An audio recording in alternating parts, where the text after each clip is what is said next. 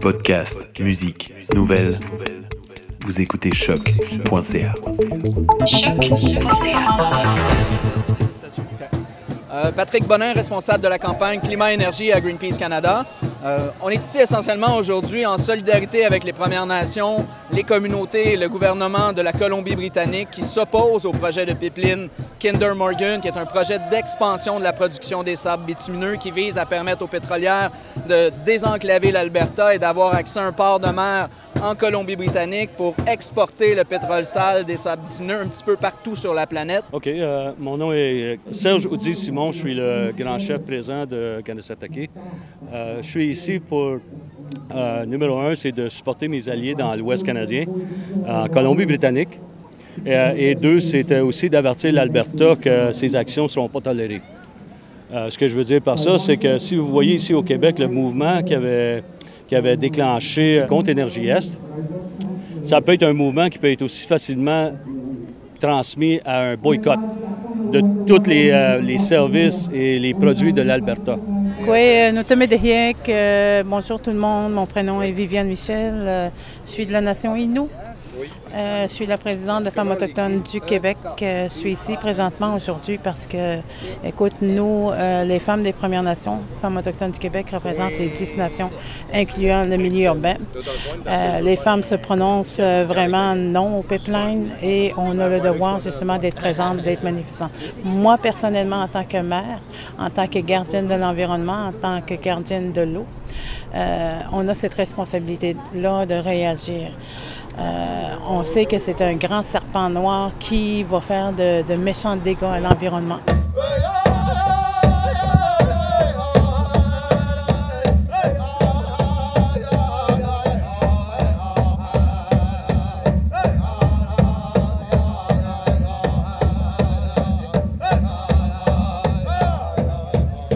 Salut à tous et bienvenue dans un nouvel épisode de l'émission Et maintenant, on fait quoi? Aujourd'hui, on va s'intéresser à un sujet délicat, le pipeline Trans Mountain de l'entreprise texane Kinder Morgan. Mais tout d'abord, c'est quoi Trans Mountain?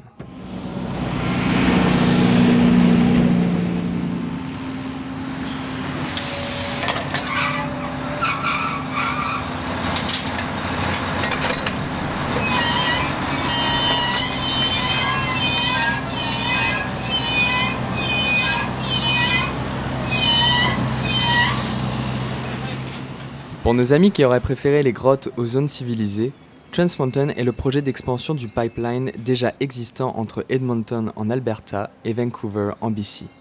Aujourd'hui, le pipeline peut transporter jusqu'à 300 000 barils de pétrole par jour, mais son expansion permettrait d'en transporter jusqu'à 850 000. Il faut savoir qu'un baril représente 159 litres de pétrole. Le projet est sur la table depuis plusieurs années déjà, mais rencontre depuis ses débuts de vifs critiques et refus, avec en première ligne les Premières Nations qui sont déjà affectées par le passage du pipeline initial. Euh, c'est un, environnement, et deux, c'est l'intégrité de nos territoires, euh, nos droits reliés à, à nos territoires. Le gouvernement canadien nous dit qu'on n'a pas le droit d'av- de dire non. On n'a pas cette option-là quand on voit un projet dangereux ou potentiellement dangereux comme euh, Énergie Est ou euh, Kinder Morgan. Mais nous, on dit non, c'est le contraire. Ils ont besoin d'avoir notre consentement. Alors, c'est, euh, pour nous, c'est ça l'enjeu pour les Premières Nations. Est-ce qu'on a le droit de dire oui ou non sur notre territoire? Moi, je dis absolument oui. C'est vraiment le type d'impact, c'est vraiment un gros serpent noir qui va passer. Euh, on peut voir euh, le déversement qu'il y a eu justement dans une des le lac mégantique. Ça peut nous arriver n'importe où. Et il y a aussi le lien qu'on a. Nous, on est dans le territoire encore. On se nourrit, on va encore dans- dans le territoire. Ça va apporter des changements cl- climatiques, ça va apporter des gros dégâts à l'environnement. Qu'est-ce qu'on va céder à nous, cette génération future? C'est ce qu'on devrait se poser comme question.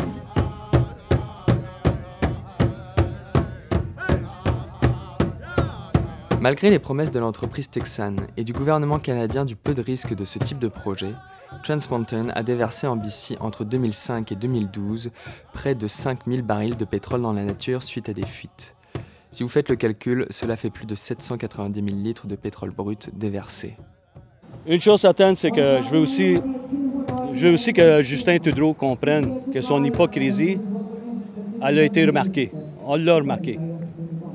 la prochaine élection, on va se- on, on va s'enligner là-dessus, puis euh, on va voir s'il n'y a pas une autre option. Mais alors que le gouvernement de Justin Trudeau a été notamment élu sur des promesses de transition énergétique, comment est-on passé de ça Our government is making climate change a top priority. We will work with our provinces, territories, cities, and Indigenous leaders who are taking a leadership role on climate change. Indigenous peoples have known for thousands of years how to care for our planet. The rest of us have a lot to learn and no time to waste. We have an opportunity to make history in Paris, an agreement to transition to the low carbon economy that is necessary for our collective health, security, and prosperity. Canada is back, my good friends. Ça, We're on our way to getting three new pipeline projects underway, which will help connect Canada's oil patch with energy markets around the world. The first, Kinder Morgan's Trans Mountain Line. The second, TransCanada's Keystone XL pipeline, recently approved by President Trump, and Enbridge's Line 3 replacement will also come south. I make no bones about it. We're very proud of this. It's progress. It's important. No country would find 173 billion barrels of oil in the ground and just leave them there.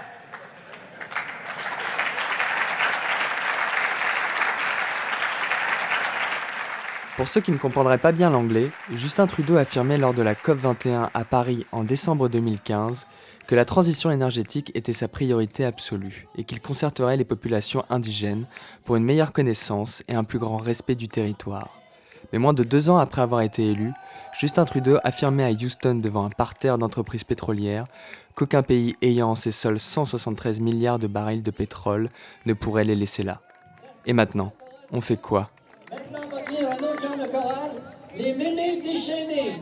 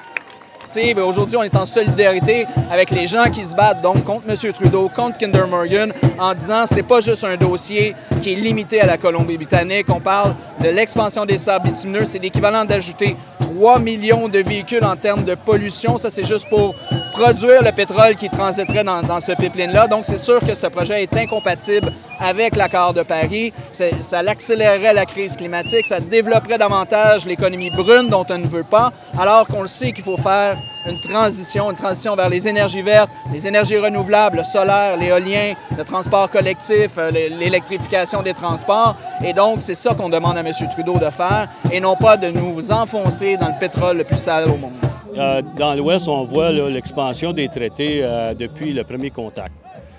Ici, dans l'Est, et ensuite euh, l'évolution dans l'Ouest. Ils sont arrivés à la Colombie-Britannique, et puis là, ils ont formulé quelques traités, mais la majorité de la Colombie-Britannique sont sans traité. Et la Cour suprême a dit que si tu n'as pas un traité avec les Premières Nations, que le titre des terres appartiennent sans doute aux Premières Nations. Et le, gouvernement a une obligation de travailler avec les Premières Nations comme s'ils étaient les propriétaires. Écoutez, moi, euh, j'aimerais dire à M. Monsieur, Trudeau qu'il y a la Déclaration des Nations Unies sur les droits des peuples autochtones qui a été adoptée par l'État. Il y a une responsabilité de l'État. Euh, il y a des choses qui n'ont même pas été respectées. On parle de, consultation, on parle de s'asseoir ensemble, de nation en nation, comme on pourrait dire. Et cette forme-là n'a même pas été exercée chez les Premières Nations. Euh, d'où l'importance justement de dénoncer ce que le gouvernement ne s'engage pas avec l'engagement qu'il a pris de la déclaration. Moi, ce gros serpent me fait très peur. Hein. Il me fait très peur, puis il fait très peur aux autres nations. Évidemment, il y a certaines nations qui sont pour, il ne faut pas oublier. Et les nations qui sont pour ne sont pas directement liées où est-ce que le serpent noir va passer. Ça, c'est important de le mentionner. Et nous, on est beaucoup touchés. Face aux géants de l'industrie et du gouvernement, on pourrait vite se sentir un peu impuissant avec le recyclage des pailles, avec le compost. Mais qu'est-ce qu'un chacun peut faire pour améliorer la situation? Euh, Ça pour les jeunes, ça serait d'apprendre euh, d'aller t'éduquer. Informe-toi, euh, prends les étapes nécessaires. Si c'est juste des petites actions, des petites actions de manifester. plus tard, si tu veux acheter une auto, essaye d'acheter une auto électrique ou une hybride. moi, c'est ça que j'ai l'intention de faire bientôt. essayez de, de réduire notre dépendance sur le pétrole. Au moins avec ça.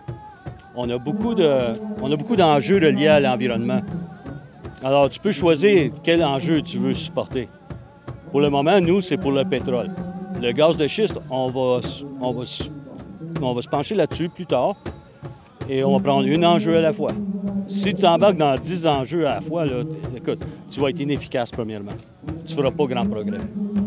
Alors, un à la fois, puis on avance. En fait, il faut travailler à tous les niveaux. Hein. Au niveau personnel, on le sait que euh, si tout le monde consommait comme les Québécois, ça prendrait trois planètes Terre pour subvenir à nos besoins. Donc, il faut diminuer notre consommation, s'assurer de, mieux, de moins consommer, mieux consommer. Donc, de, s'imaginer qu'est-ce qui arriverait si tout le monde consommait comme moi, si 6 milliards, 7 milliards de, personnes consommaient comme moi.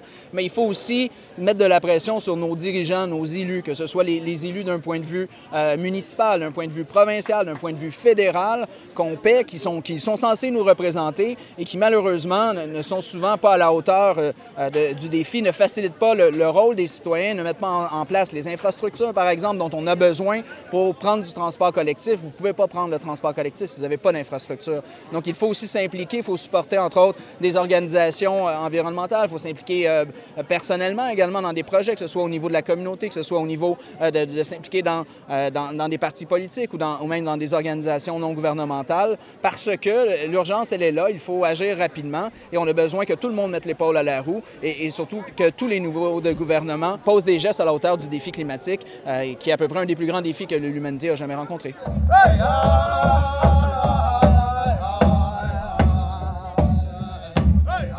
Il n'y a pas de doute. Si on souhaite le changement, il faut faire entendre sa voix et agir dans la voie de ce changement. Il nous faut nous poser cette question. Que voulons-nous laisser à nos enfants? Merci à tous pour votre écoute. Vous écoutez choc.ca et moi je vous dis à la semaine prochaine.